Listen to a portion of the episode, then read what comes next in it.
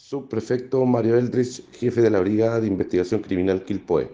El día de ayer, en hora de la tarde, Grupo MT0 de la Brigada de Investigación Criminal Quilpoe logró la detención de un sujeto de 31 años de edad, quien se dedicaba a la venta de droga a través de redes sociales, logrando la incautación de dosis de cannabisativa, clorhidrato de cocaína y ketamina, además de la incautación de 141 mil pesos en dinero en efectivo.